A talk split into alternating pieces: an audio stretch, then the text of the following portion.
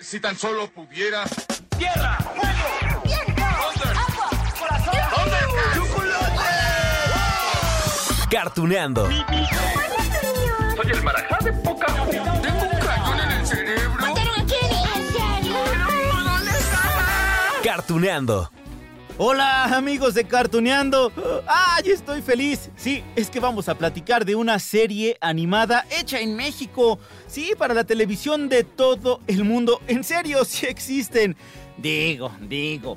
Quizá en este país no se producen tantas series, no sé, como en Estados Unidos o Japón, pero sí tenemos ejemplos que son muy valorados exitosos, muy queridos no solamente en México, sino en toda América Latina, en Europa, les digo, en diferentes partes del mundo, y particularmente de lo que hablaremos hoy, porque los protagonistas son personajes famosos desde 1971, desde hace casi 50 años, y que sí, se han mantenido en la televisión, bueno, se mantuvieron en la televisión hasta hace pocos meses. Miren, yo sé que ahorita que escuchen a estos personajes, les van a venir a la mente un montón de recuerdos. Y ya saben que eso es lo que más disfrutamos en este podcast. Así que allá vamos, vamos a la vecindad del chavo. Un, dos, tres, cuatro. Qué bonita vecindad. Qué bonita vecindad. Es la vecindad del chavo.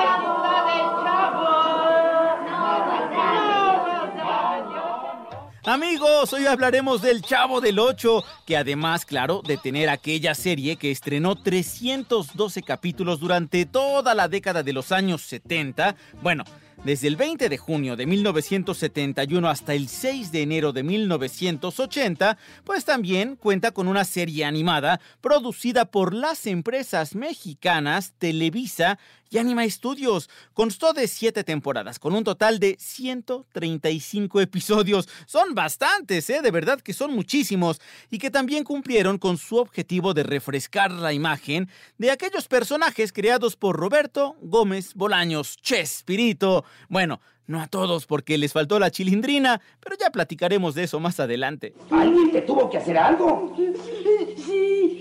¿Quién? Tú. ¿Por qué no me lo dijiste antes? ¿Qué cosas?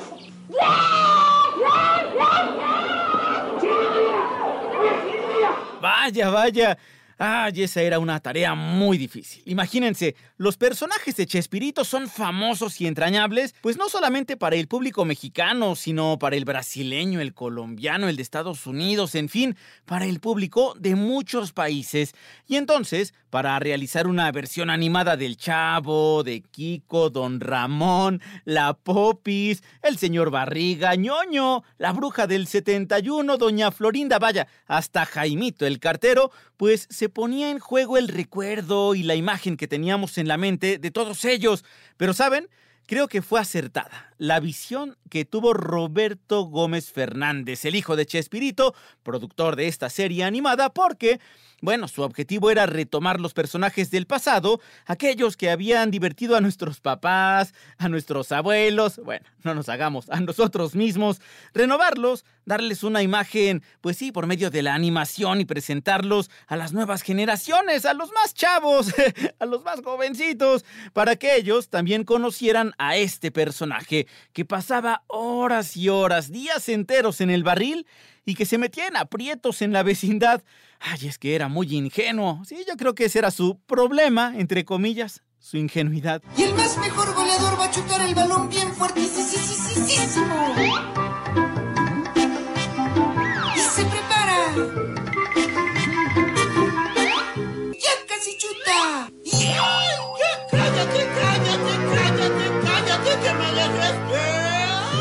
Miren, de hecho, en una plática que tuve con Roberto Gómez Fernández apenas el año pasado, me contó que la intención es continuar el trabajo de crear, pues, versiones animadas de los personajes de su papá, ¿no? El Chavo Animado fue todo un éxito en la televisión. La serie fue transmitida por años enteros en las mañanas, lo mismo entre semana que en fines de semana.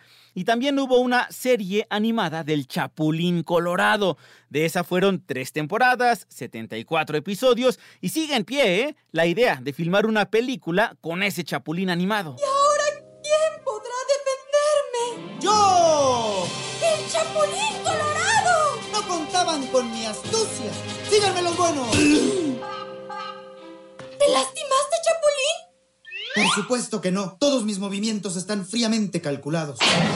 Ay, y mientras se concreta esa película que estoy seguro algún día vamos a ver en las salas de cine, les sigo contando, ¿no? Un poco más de la serie animada del Chavo del Ocho. Y yo les pregunto, ¿saben ustedes dónde radica parte del éxito de esta versión animada del Chavo? En los guiones, en serio, miren, las primeras dos temporadas eran réplicas casi exactas de los pues mejores episodios de la serie original, claro, con algunas modificaciones porque no estaba la chilindrina, ya les comentaba, y había que darle una, una dinámica diferente. Pero seguro, seguro se acuerdan de escenas como esta, escuchen. ¿Por qué no pueden encontrar otra cosa para hacer más escándalo? Sí, tenemos que hacer mucho más escándalo, mire. Lo puedo hacer más fuerte. ¡No! Tú le vuelves a dar otra vuelta a esta matraca y te pego. A un niño jamás debe amenazársele con golpearlo. Sí, sí, sí. Ay, el chavo haciendo enojar a Rondamón con sus travesuras. Ya ven, ¿no? Que en la serie original, bueno, hasta Coscorrón le tocaba y él lloraba. Pi, pi, pi, pi. Y usted, la próxima vez, vaya a tirarle la limonada a su abuela. Señor, cuando le tire las limonadas a su abuelita, ¿me guarda una? No te doy otra nomás porque... Y claro, en la serie animada no faltaron los regaños de Don Ramón, las peleas con Kiko, los malentendidos con Doña Florinda, la molestia del señor Barriga porque no le pagaban la renta. Tenía que ser el chavo. ¿Y dónde está el chavo? Estoy aquí adentro. ¿Y ahora con qué me pegaste, chavo? Fue Cupido. Mis inquilinos. Los amo. ¡Qué barriga tan grande, señor escándalo! Bien, les decía, ¿no? Que las primeras temporadas se basaron en algunos episodios de la serie original, pero a partir de la tercera temporada, los productores de Anima Studios, con la autorización, claro, de Roberto Gómez Fernández, decidieron trasladar algunas aventuras, pues afuera de la famosa vecindad, y entonces llegaron esos episodios, ¿no? Que ocurrían en el transporte en un camión, en un autobús, en la visita a una fábrica de juguetes, en algún campamento, en un viaje en la escuela, que también, sí, en el Chavo del Ocho original también había episodios en la escuela con el ta, ta, ta, el profesor Girafales, o los capítulos con más fantasía e imaginación. Ay, es que ese chavito imaginaba mucho, vamos a escuchar. ¿Qué me pasó? ¿Me convertí en una hamburguesa humana? Dirás en una hamburguesa de burro. Ahora el que parece balón soy yo. ¡Ay, qué horror! Que no me vea así el profesor Girafales. No se espante, doña Florinda. Estamos en una sala de espejos mágicos. Y allí tenían a casi todos los personajes divirtiéndonos con nuevas aventuras.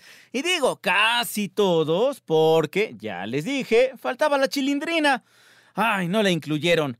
Más que en un cameo, por ahí en un capítulo, porque los derechos sobre este personaje no pertenecían a Roberto Gómez Bolaños o a su hijo, Roberto Gómez Fernández, sino a la mismísima María Antonieta de las Nieves. Sí, ya la entrevistamos por acá. Y es que miren, Aquí valdría la pena justamente recordar un fragmento de esa charla que tuvimos con la actriz, porque ella nos recordó que el personaje de la chilindrina lo creó antes de que empezara a trabajar en los programas de Chespirito. Sí, nos dijo que para eso se basó en la serie estadounidense Mis adorables sobrinos, donde ella participaba en el doblaje.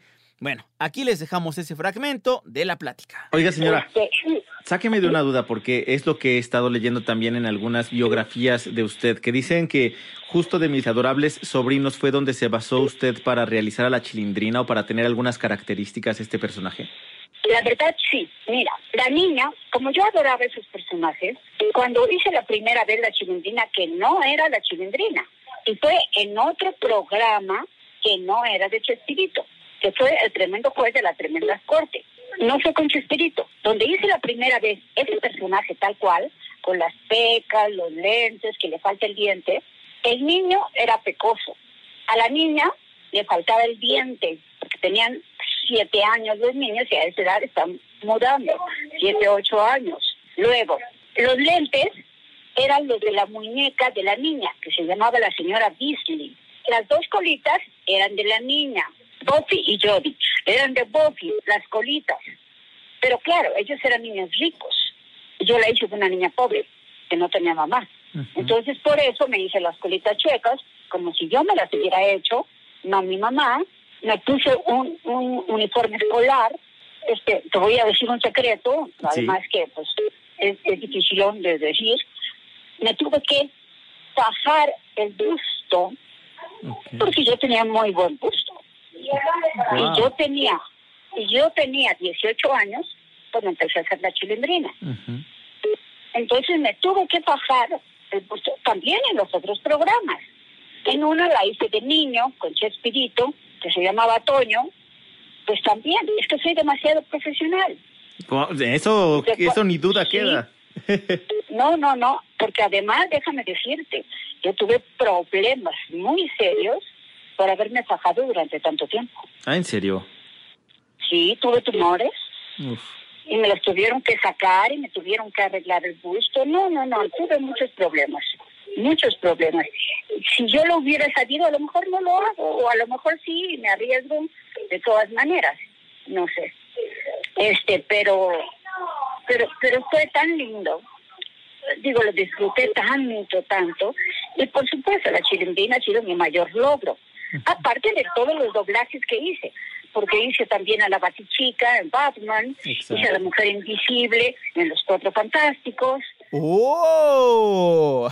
Así podemos entender por qué María Antonieta de las Nieves tiene los derechos de la chilindrina, que si bien, sí, hay que aceptarlo, es un personaje que se hizo famoso con la serie del Chavo del Ocho, pues fue ideado por la actriz antes, ¿sí? El caso es que para no meterse en problemas con los derechos de autor, los productores de la serie animada del Chavo, pues decidieron mm, mm, no incluirla. No, dijeron no a la chilindrina, aunque ella, miren, ya dijo, ¿eh? que no tendría ningún problema de que en futuros proyectos la incluyan. Y eso estaría padre, ¿no? ¡Me pasaste mi pelito de a de veras! Estamos jugando de veras. Pero luego si mi papá me ve me va a pegar de a de veras. No, porque te corto del otro lado para que queden parejitos los dos del mismo tamaño y ya no se da cuenta. Ah, sí, es que miren, de verdad, yo sé que gran parte del público que gusta del Chavo del Ocho prefiere ver sus aventuras en la serie original, donde también actuaban Ramón Valdés, Carlos Villagrán, Florinda Mesa, Rubén Aguirre, Angelines Fernández y Edgar Vivar, quienes interpretaron a Don Ramón, Kiko, Doña Florinda, el profesor Girafales, Doña Cleotilde y el señor Barriga, respectivamente, pero no olvidemos que la serie animada fue creada para conquistar pues a generaciones más jóvenes. Y yo les aseguro, ¿eh? Si le dan una oportunidad, les va a gustar. Con cuánta intensidad y romanticismo sabe usted contar las historias de princesas y dragones, profesor Girafales. Nunca con tanta intensidad y romanticismo como los que me inspiran sus ojos, doña Florinda. Ah. Además, ¿saben qué? Eso de la animación no era ajeno a la serie de los años 70, no, porque miren, ya habían creado algunos diseños así con la vecindad, ¿no? Desde hace, varios años. Miren, en 1979, durante la última temporada del programa, la secuencia de apertura y los créditos consistían en animaciones mediante stop motion, ¿sí? Con muñequitos de plastilina. Era, era animación, a final de cuentas. ¿Se acuerdan de eso? Aparecían todos los personajes mientras un locutor daba la bienvenida. Miren, aquí les dejo este cachito para que vengan más nítidos esos recuerdos a la mente. Este es el programa número uno de la televisión humorística, El Chavo.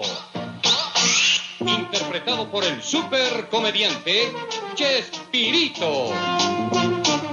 Con Ramón Valdés como Don Ramón. Ya después, por allá del 2002, 2003, Televisa dio a conocer su deseo de realizar la serie animada de la cual ahorita estamos platicando. Y entonces varios estudios de animación pues mostraron su interés, ¿no? Para realizar ese trabajo. Dicen, dicen que cada uno de estos estudios creó un episodio piloto y lo presentó. Dicen también que allí estaba Walt Disney, Animex, Anima Studios y el producto que más gustó fue el de Anima Studios. Tenía que ser el chavo. Fue sin querer queriendo. Sí, me lo imagino. Siempre sin querer queriendo. Con permiso, profesor Girafales. La mejor forma de evitar que me noqueen de nuevo es mantenerme lejos del chavo. Adiós. Chavo, ¿con qué objeto golpeas siempre al señor Barriga? Pues depende. El método de la animación es híbrido. Sí, porque nos presenta fondos y escenarios en tercera dimensión, pero los personajes son en 2D. Por supuesto, para crear cada capítulo se requiere mucho trabajo, ¿eh? pero de verdad, es titánico esto. En la producción de cada episodio trabajan 85 personas. Se gastaba una fortuna, una la nota por cada capítulo.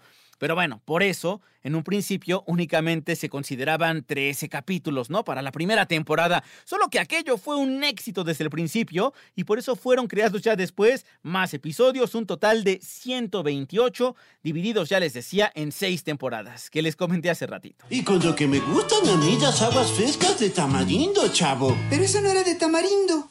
Era de Jamaica. ¿Eh? Pues a mí me supa tamarindo. Claro, porque es la de Jamaica que parece de limón, pero sabe a tamarindo.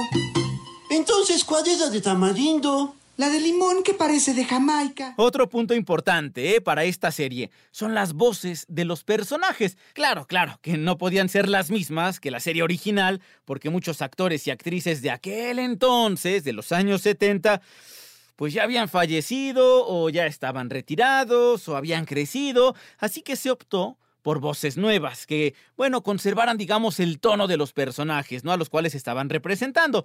De esta forma, se realizó un casting, uy, enorme. Dicen que se presentaron 500 actores. Todas las voces, todas, Sí, contaron con la aprobación del mismísimo Chespirito, aún vivía cuando iniciaron a hacer la serie, y bueno, incluyen reconocidos actores en el doblaje como Mario Castañeda, sí, el actor que le da voz a Goku. De hecho, él dirigió el doblaje desde la segunda temporada al lado de Marina Huerta. Caray, yo, yo le pido un poquito de barriga, señor Compasión. Mire, eh, digo, un poquito de compasión, señor Barriga. Considere que yo no tengo empleo. ¿Y por qué no sale a buscar trabajo? Bueno. No vaya a ser que lo encuentre. Ah, y así se dio la magia de esta serie que está aún a la espera de tener continuación o una película.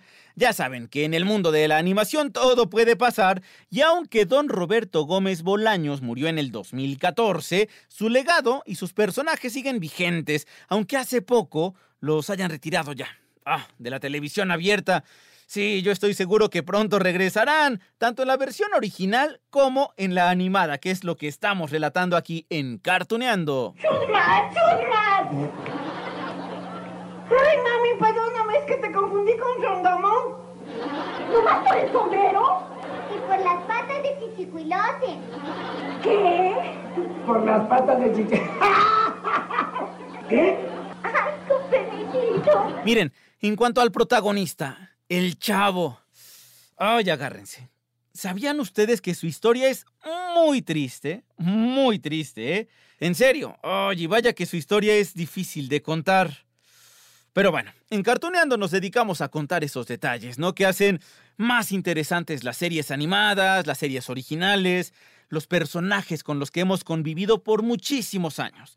Así que me tomaré un par de minutos para compartirles lo que el mismísimo Roberto Gómez Bolaños escribió en un libro llamado El diario del Chavo del Ocho. Fue publicado en 1995 y contiene esos datos desconocidos por muchos sobre este chavito. ¡Chavo! ¡Chavito! ¡Ese chavo! Cha- Sí, Oiga, que yo- perdón, don Ramón, ¿no viste ¿Qué te importa? ¡Coma tota! Perdón, doña Cleo, ¿usted no ha visto al chavo de ocho? ¿Qué te importa? Ay, el libro comienza con un prólogo que le da voz a un narrador. Él cuenta que una vez encontró a un niño en la calle con un pantalón que tenía más parches y remiendos que tela original, así dice. Con unos zapatos de minero que seguramente había usado algún adulto, no sabe cómo llegaron a este niño. El narrador cuenta que ese chavo se acercó a él para ofrecerle su trabajo como lustrador de zapatos, era bolero, y que le pareció tan ingenuo y tan tierno que no pudo negarse. Aprovechó entonces para preguntarle su nombre, y él solo atinó a decirle que era mm, el chavo del ocho, y que su edad, eh, pues, al parecer, era de ocho años. Cuando terminó de dar bola a sus zapatos, de darle grasa, bueno, el niño se fue corriendo con la propina, así es que quería una torta de jamón, y olvidó un cuaderno donde había escrito toda su vida, misma que es relatada en las siguientes páginas. ¿A ti qué te importa? ¡Come torta! ¿Torta? Ay, sí, yo creo que mejor voy a comer tortas en lugar de churros, ¿verdad? A ti te dije que te largaras de aquí, ¿no? ¿Tortas? ¿Cómo tortas? Yo sé de un lugar donde hay unas tortas de jamón. ¿Me llevas? Ay, el chavo. El chavo relata en aquel diario que sí tenía papá, pero que no lo conoció y que su mamá, pues nomás la conoció tantito porque se la pasaba trabajando para ganar unos cuantos pesos y él lo dejaba en una casa que llamaban guardería. Ya cuando llegó, pues sí, cuando ella regresaba, cuando la mamá venía por él todos los días, estaba tan cansada que le daba lo mismo que le entregaran cualquier niño. Y que a veces le daban otro y entonces eso le confundía al chavito, ¿no? Así pasaron los días, los meses, hasta que su mamá mm, mm, ya no regresó por él, ya no supo de ella, se había quedado huérfano. Fue entonces que llevaron a vivir al chavo a un orfanato que era atendido por Martina, una señora que le pegaba a los niños, ay, y los dejaba sin comer por días, qué fuerte. El chavo pensó que lo mejor sería escapar de ese lugar, pero ay, no se le ocurría cómo hacerlo, así que un día se puso a llorar y la señora Martina le preguntó qué pasaba. No le quedó más remedio que confesarle que, que se quería escapar. Y así, la señora le abrió la puerta para que se fuera. Lo malo es que afuera también la pasó mal. El hambre lo acompañó a donde fuera, también los peligros, hasta que llegó a la vecindad, una vecindad con la puerta abierta y un barril en el patio. ¿Y ahora tú de qué te ríes, menso? Pues es que estoy muy contento por los pantalones que me regaló. ¿Quién te regaló? Pues usted. ¿Yo? ¿Cuándo? Pues doña Florinda me dijo, llévate esos pantalones que te regaló Rondamón. ¿La mamacita de Kiko te dijo eso? Sí. En esa vecindad, cuenta el libro, el chavo vivió con una ancianita en el departamento número 8, ¿sí? Hasta que ella murió. Y él entonces se fue a vivir pues a todas las casas, a quien le diera hospedaje una noche, después en el barril, en otra casa, y pasó más tiempo justamente en ese barril del patio. Aquel era su refugio. Chilindrina, ¿ya estará seca mi ropa? Sí, ya debe estar seca. Chilindrina, ¿Qué? ya quiero mi ropa. Solo te aguantas porque estoy jugando. Además, me costó mucho trabajo lavarla, estaba rete sucia. Sí, pero es que ya me está dando frío. ¡Ay, ya cállense y dejen concentrarme! ¡Ay, qué historia, verdad, amigos de Cartuneando! ¿Quién habría imaginado que el chavo del 8 tenía esa historia tan triste? ¡Ay! Y no la estoy inventando, les digo que todo está escrito en ese libro llamado El diario del chavo del 8, que publicó el mismo Chespirito, don Roberto Gómez Bolaños, en el 95. Pero miren, mi intención no es ponerlos tristes. Les conté todo esto para que conocieran más del chavo. Es más, para alegrarles el día, les tengo una sorpresa. Y es que vamos a platicar con el mismísimo chavo del 8. sí, no, no, no se trata de Roberto Gómez Bolaños. La charla de hoy será con Jesús Guzmán, el actor de doblaje que se tuvo que meter en este personaje tan conocido por tantas miles o, o millones de personas en todo el mundo, ¿no? Qué reto tan difícil, así que vamos con la plática con Jesús Guzmán. Bien amigos de Cartuneando, pues lo prometido es deuda. Tenemos con nosotros a una gran personalidad que seguramente no solo lo han escuchado, sino también lo han visto en televisión, en Netflix también, en diferentes situaciones. Y tenemos el gusto de verdad de saludar a Jesús Guzmán. Jesús, qué gusto saludarte. ¿Cómo estás, Lalo? Igualmente, muchas gracias por la invitación. Eh, contentísimo de estar con ustedes y siempre es un gusto también. Pues saber que la gente tiene mucha afición y mucho gusto por esto de las voces, el doblaje y este mundo que es, la verdad es que es apasionante, ¿no? Es magia. Yo, la verdad que cada vez que tengo la, la, oportunidad de platicar con alguno de tus colegas, eh, amigos tuyos, seguramente, eh, híjoles, esto es como, eh, a veces cuando platico con, con algunos, me imagino a los personajes que están realizando, porque muchas veces se parecen las voces, otras veces no tanto, eh, y es el trabajo justamente de los actores, pero es magia, ¿no, Jesús? Totalmente, porque además, bueno, no sé, la verdad es que es un trabajo y es un oficio, pero ha sido de los trabajos que a mí me ha tocado que dices, no puedo creer que cobre o me paguen por hacer esto, porque en mi caso, desde muy niño, desde muy chico, veía la televisión y a mí si algo me llamaba la atención eran las voces. Nunca me imaginé crecer a hacer la voz de alguno de los personajes que me ha tocado hacerlo. Nunca, la verdad, no pensé que iba yo a terminar ahí. Entonces, es mágico eso. Para mí es totalmente mágico. Y sí, trato yo, como tú lo dices, a veces me parecen las voces. Yo trato de, de hacer doblaje en donde no tenga que usar mi voz como tal, sino donde sí tenga que crear un personaje. Es que justo esa es la, la magia, ¿no? Adentrarte en un personaje. Hay veces que digo, eh, se tienen que meter ustedes en la psicología de alguien que no son ustedes. Porque, por ejemplo, entrar en la psicología del chavo, del ocho, del pájaro loco, de Big Bong. Entrar, bueno, aquí estoy viendo que tu primera aparición fue en Toy Story 2. Sí, este, creo que dije dos palabras ahí, un, un muñeco muy extra.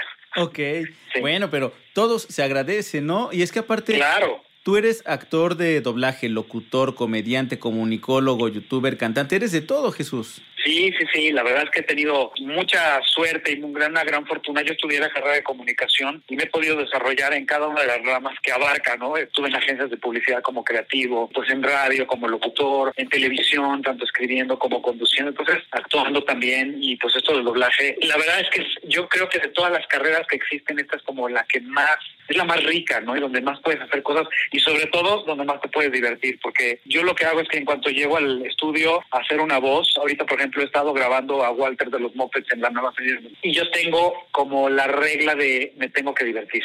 O sea, si no me divierto, no tiene caso, ¿no? Ni tiene chiste ni pa' qué. Me divierto mucho y trato de aportarle a veces, ¿no? Hay muchos guiones que son como muy, muy, muy, muy este, estrictos con respetar cada letra y cada acento y cada coma, pero hay veces en donde te permiten tantito meterle tu cosecha y meter una palabra de más o cambiar una palabra por otra o hacer un ruidito que, que no está. Entonces, esas cosas las disfruto mucho.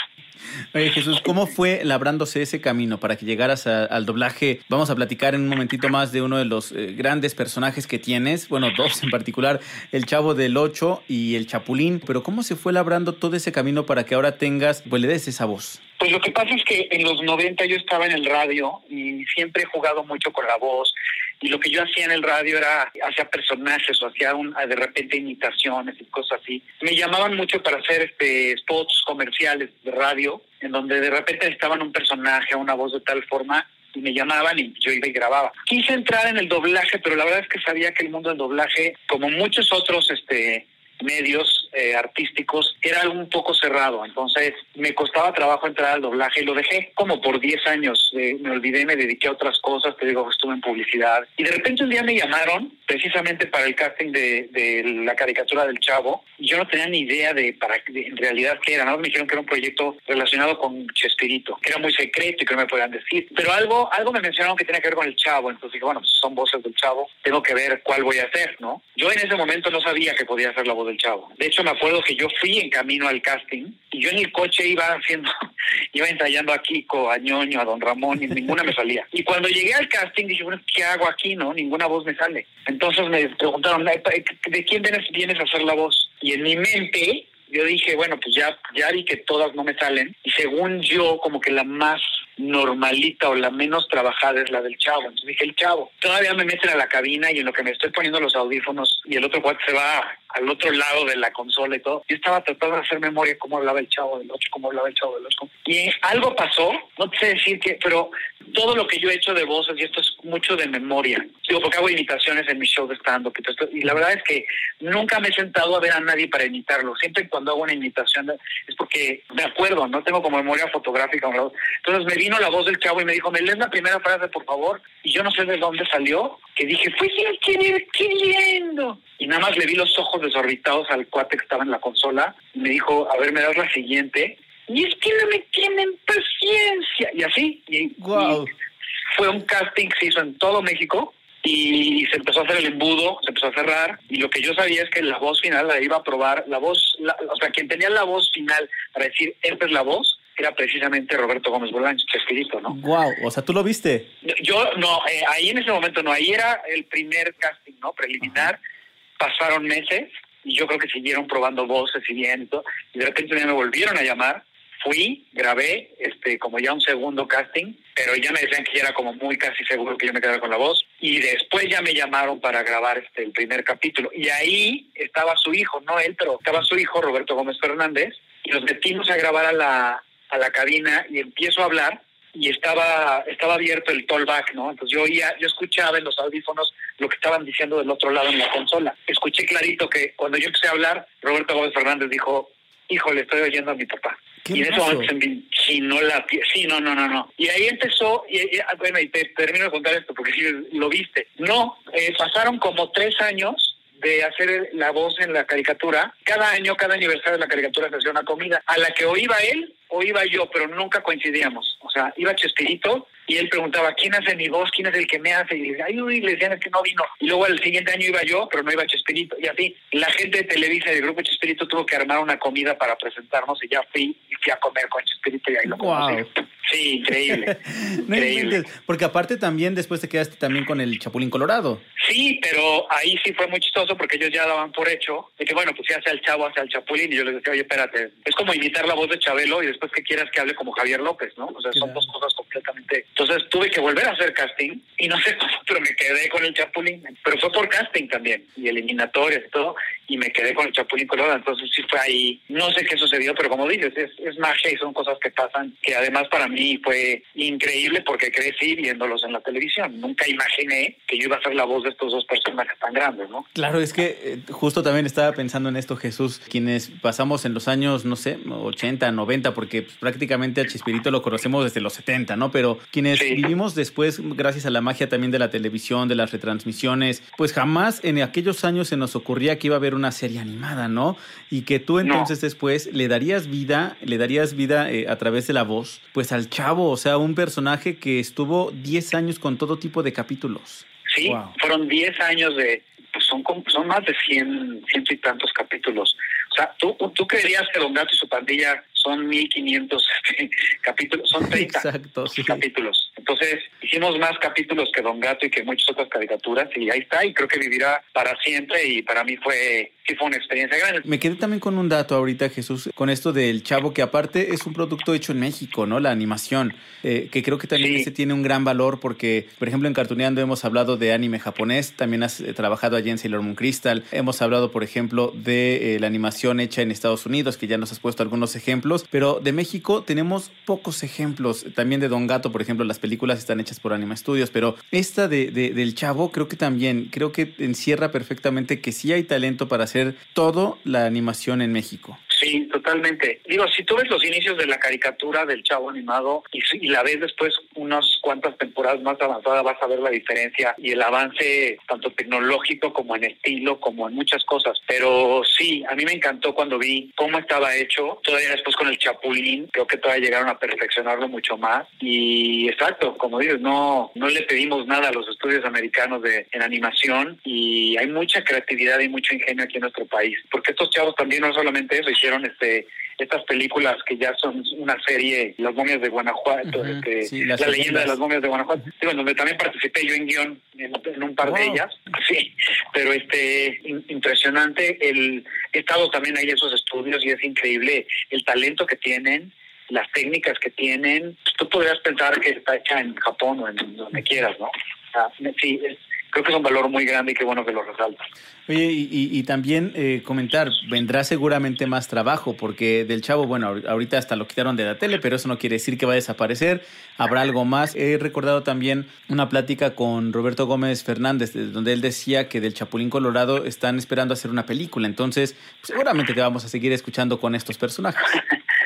Ah, bueno, una película animada, ¿no? Sí, que tenían varios años queriendo hacerla y este, pues no sabemos si sí vaya a culminar o no esa idea. De hecho, el otro día también escuché que este quieren hacer una, una bioserie de Roberto Gómez Bolaños y bueno, ahí sí tendría que ser un actor que lo haga ya este en persona, ¿no? Pero la voz les va a seguir costando trabajo, yo creo, porque cuando se hizo la caricatura del Chavo, eso era lo que me decían. Dijeron es que si tú no hubieras llegado al proyecto, todas las otras voces, si tú quieres, podrían estar medio parecidas, este, que se asemejaran un poco, ¿no? Que dieran el tono, pero la voz del Chavo tenía que ser tal cual y si no lo hubiéramos encontrado el proyecto no hubiera funcionado.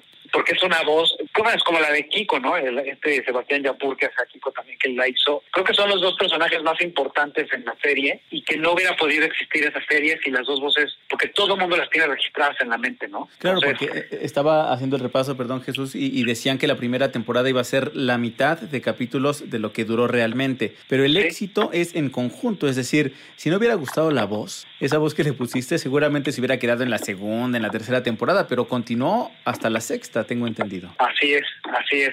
Y es que no sabemos, ¿no? Se hubiera funcionado a lo mejor con una voz distinta, pero porque pues quieras o no vuelves como a acostumbrar a la gente ahora a este nuevo, nuevo sonido. Pero el hecho de que haya sonado como sonó desde el inicio, creo que sí fue parte del éxito, ¿no? Como te digo, no es que me esté echando flores, porque cuando yo llegué al estudio ni siquiera yo mismo sabía qué voz iba a hacer, ni sabía que la podía hacer. Qué una hermoso. sorpresa para todos. Oye Jesús, ¿y qué viene más eh, en, en trabajo? Porque tú ya lo decías ahorita, eres guionista, haces stand-up comedy, haces doblaje, haces locución. ¿Qué viene para ti?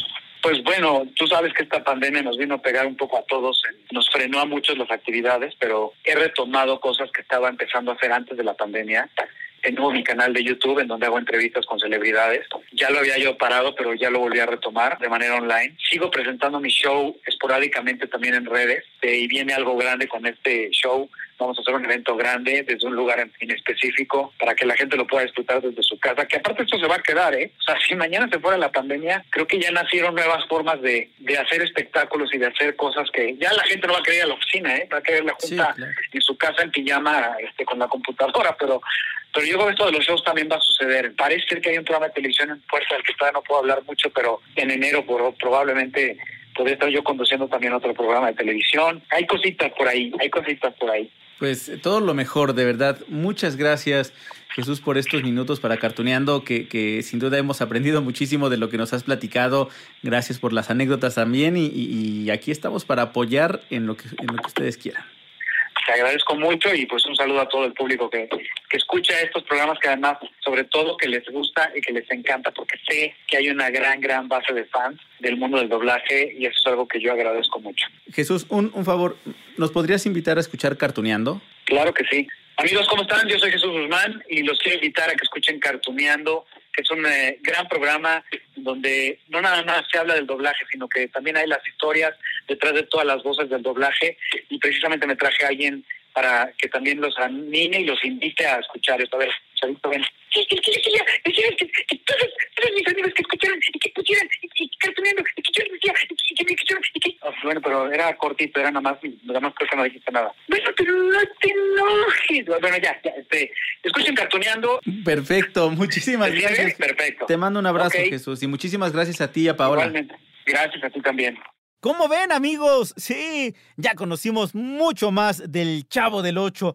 Yo creo, yo creo que le van a dar continuidad a esta serie y también al Chapulín Colorado, del cual ya hablaremos más adelante. Por lo pronto, amigos de Cartuneando, yo les dejo un gran abrazo, un gran beso, según quieran, según correspondan, y nos escuchamos aquí en Cartuneando por iHeartRadio.